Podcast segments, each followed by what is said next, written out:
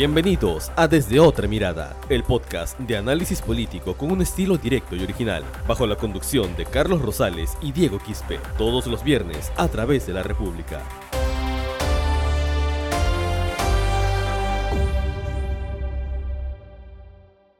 Amigos de la República, ¿cómo están? Les damos la bienvenida a un nuevo episodio de este podcast desde otra mirada. Por supuesto, en una situación en que justamente estamos hablando del tema más importante del día, ya amaneció y ya tenemos precisamente el día en que el presidente Martín Vizcarra se va a presentar ante el Congreso de la República, el cual va a discutir la moción de vacancia en su contra. Antes de ir con el análisis, con el desarrollo y explicarles paso por paso cómo es que llegamos a este momento, a esta coyuntura que se desarrolla en plena pandemia. No quiero dejar de, dejar de saludar, por supuesto, a Diego Quispe, a quien hoy acompaño en la conducción. Diego, ¿cómo estás? Eh, ¿Qué tal, Carlos? Y bueno, bienvenidos a los que se conectan también a través de esta plataforma de Desde Otra Mirada. En los próximos minutos va a empezar el debate en el Pleno del Congreso de la moción de vacancia presidencial nadie imaginó que un 18 de septiembre estaríamos discutiendo, analizando una, este tipo de circunstancia, este tipo de turbulencia política en el que, bueno, en, un, en el Congreso peruano puede pasar de todo en este momento en cuestión de votos. Vizcarra hoy prácticamente está, depende de los votos que se vayan a suscitar en el Pleno del Congreso, necesita 87, 87 eh, votos para poder vacarlo, ¿no? Si no hay esa cantidad de votos, el presidente va a continuar, va a continuar y terminar su periodo el 28 de julio del 2021. Pero bueno, Carlos, vamos a analizar esta, esta coyuntura, esta, este, lo que va a ser este debate y cuáles podrían ser los, los escenarios, ¿no? Que es lo que más, más nos está intrigando. ¿Cuáles son los escenarios para ese desenlace de la, de la vacancia? Y aquí, Diego, lo que te quería decir era, creo, una pregunta importantísima que se cae de Maduro. El presidente Martín Carra, en el Pleno del Congreso, ¿cuál es la importancia de la asistencia del presidente de la República ante un Congreso que en gran parte ya tiene sentada una posición y que por formalidad solamente le está pidiendo escucharlo para tomar una decisión y otras bancadas que ya tienen también una posición que es votar en contra de la moción de vacancia debido a cómo se han venido realizando los hechos, las llamadas de Manuel Merino, entre otras cosas. Vamos primero a ir a explicar cómo es que llegamos a esta coyuntura, ¿no? Porque escuchábamos ayer al Tribunal Constitucional que tomaba una decisión respecto a este caso. El Ejecutivo presentó primero dos cosas la demanda competencial y una medida cautelar. El TC, como ya sabemos, tomó la decisión de rechazar la medida cautelar, pero admitir la demanda competencial. Eso quiere decir carta libre para que hoy Martín Vizcarra se presente ante el Congreso de la República. Y, por el lado del Congreso, los abogados que ha contratado el Congreso, eh, los doctores Aníbal Quiroga, Enrique Gersi, han celebrado de que el, Tribunal Constitucional rechace la, la medida cautelar pero por otro lado, el Ejecutivo también ha celebrado de que se admita la demanda, ¿no? Es como que el tribunal ha dado un veredicto que al fin y al cabo era en cierta proporción lo que esperaba cada poder que en ese momento esté enfrentado en esta demanda competencial, ¿no? Porque por el lado del Congreso no querían de que el proceso de vacancia quede paralizado y por el lado del gobierno querían que su demanda sea admitida. Dicen, Carlos, dicen que cuando el TC admite una demanda, hay gran probabilidad de que pueda resolver a favor de quien la presentó. Pero eso ya lo dejamos para los letrados. Tal cual, dato sumamente relevante que podría definitivamente dar un veredicto final con este caso, ¿no? Porque mira, a ver, si lo analizamos de esta manera, yo me pongo a pensar y siempre me gusta comparar las cosas con el fútbol, ¿no? Para que de repente se pueda entender un poco mejor la situación. El Congreso de la República es un equipo, el Ejecutivo es otro equipo y el Tribunal Constitucional es el referee, el que va a tener que decidir quién de los dos finalmente tiene la victoria porque una demanda competencial, como bien lo dice su nombre, implica una competencia entre ambos poderes que tienen que tener una decisión final. ¿no? A ver a quién se le da la razón. Entonces, importante decirlo de esta manera para entender cómo que se llegan a dar los hechos para ir al siguiente paso. El siguiente paso, tras la decisión del Tribunal Constitucional, es que el presidente Martín Vizcarra o su abogado se presente ante el Congreso de la República para dar las explicaciones del caso. Pero ¿de qué caso hablamos? En el episodio pasado dábamos cuenta acerca de unos audios que creo que Diego Quispe tú lo puedes explicar mejor que nadie. En sí, hay, hay un punto importantísimo acá, Carlos, porque eh, y inclusive me imagino que algunos parlamentarios piensan de que el abogado o el propio presidente, en caso vaya al hemiciclo, van a responder por todos los audios que han salido en, la, en, en toda esta semana, ¿no? En total, haciendo un conteo, han salido algo de, de 11 audios, ¿no? Tres audios que presentó Alarcón el jueves pasado y ocho audios que fueron difundidos el día domingo. O sea que prácticamente tuvieron más episodios que nuestros podcasts. Exacto, eh, exacto. Los audios han tenido más mayor edición que, que, desde otra mirada, ¿no? Pero ahora, mira, lo, lo, que, lo que pasa es que en el Congreso, y eso estoy totalmente seguro, a Vizcarra, los parlamentarios, cuando empiece el rol de oradores, le van a pedir que explique sobre los 11 audios. Le van a pedir inclusive que explique sobre las contrataciones en el Ministerio de Cultura, sobre los... Que legal, porque a ver, si vemos, eh, el Edgar Alarcón presentó ante el Congreso solamente tres audios, y bajo esa premisa fue que se comenzó a hablar acerca de la vacancia. Entonces, ¿es legal, es constitucional? ¿Sería admitido que de repente el Congreso pueda hablar sobre más audios que de repente como el que hoy ha salido de, de Queyabeco, de Chinchero, entre otros. Exacto, y mira, y ahí, hay un punto importantísimo, porque el, el miércoles Vizcarra en una asamblea con los gobernadores regionales y los alcaldes, él dijo, mi defensa va a consistir en demostrar que las evidencias que está mostrando, que se están mostrando en el Congreso, no son causal de vacancia. Y ayer el, abogado de, Vizcarra, el señor Rodrigo, eh, Roberto Pereira, perdón, declaró, declaró a un medio local de que también la defensa se iba a ceñir exactamente en la moción de vacancia. Y los congresistas que firmaron la moción de vacancia han firmado una moción de vacancia en base a tres audios, en base a, a tres grabaciones. Entonces, entonces, Carlos, cuando el presidente va a ir al hemiciclo, él solamente tiene que responder por los tres audios. Y además, te cuento, te cuento algo. Por ejemplo, el, ayer trascendió de que en la sesión de la Comisión de Fiscalización se iba a difundir un audio más. Y creo que inclusive salió en un medio local de que el audio trataba de que un, chamán había entrado a Palacio de Gobierno. Así como, así como. Pero a ver, ahí por ejemplo, ¿no? Martín Vizcarra no sería el único presidente de la República que ha consultado a un chamán. Lo hizo en una ocasión, según trascendió mucho, Alan García Pérez. Claro, y, inclusive en el audio que difundieron salía de que, de que Vizcarra buscó un, chamán de que de, Apurima. No, bueno, cada, cada, quien con cada quien con, su, pues, con las supuestas creencias, ¿no? Pero, pero al punto que voy es que, por ejemplo, Vizcarra no tendría que responder en el pleno por supuestamente un audio que lo vincula a que llevó un chamán a Palacio. Él no tendría que responder de eso. Y aparte que es sumamente irrelevante, o sea, en, en, este momento en donde estamos viviendo una pandemia y al presidente se le quiere acusar por tal por cual, lo cual no está mal, porque a ver, toda persona, estamos en un estado de derecho y toda persona es inocente hasta que se demuestre lo contrario, tal cual, pero quien comete algún indicio de delito tiene que ser investigado, ¿no? Pero de ahí hablar de una causal de vacancia, o sea, recontra complicado. Claro, y, muchos y muchos congresistas y muchas personas en realidad se van a preguntar, ¿no? Eh, que Vizcarra tiene que responder por los demás audios, Vizcarra tiene que responder por tales evidencias. Bueno, pues Vizcarra hubiera podido responder de eso, o su abogado hubiera podido responder de eso, si en el Congreso no hubieran aprobado una moción de vacancia en 12 horas y con solamente consignando tres grabaciones. Fácilmente hubieran podido esperar, no sé, hasta el martes, que salían los otros 8 audios y consignaban en la moción de vacancia 11 audios. Y al final Vizcarra o su abogado iban al pleno y tenían que responder por 11 audios.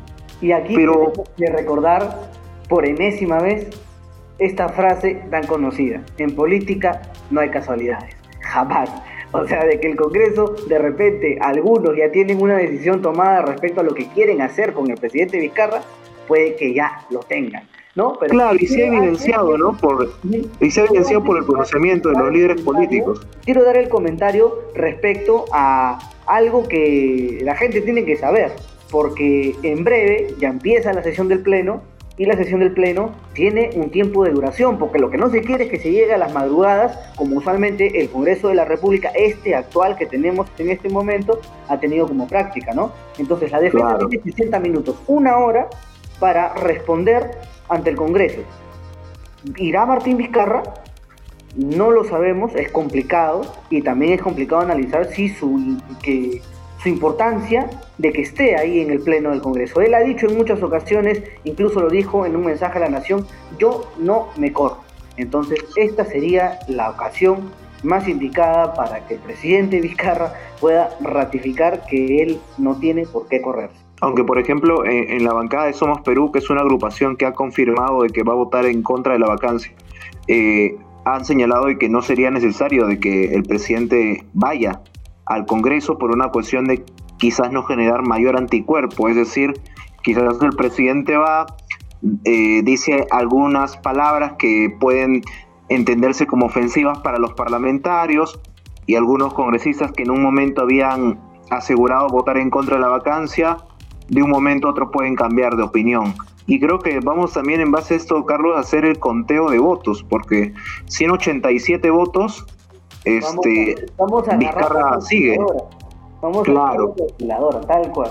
Claro, primero, la única bancada hasta esta mañana es Unión por el Perú, es la única agrupación que ha confirmado que va a votar en bloque a favor de la vacancia presidencial.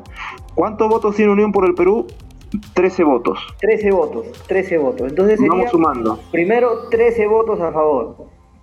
Exacto. Las demás agrupaciones que han dicho de que van a evaluar son el Frente Amplio, Podemos Perú, Acción Popular y el FREPAP. Empecemos por Podemos Perú. Daniel Urresti, según Daniel Urresti, ha dicho que Podemos Perú está en contra de la vacancia.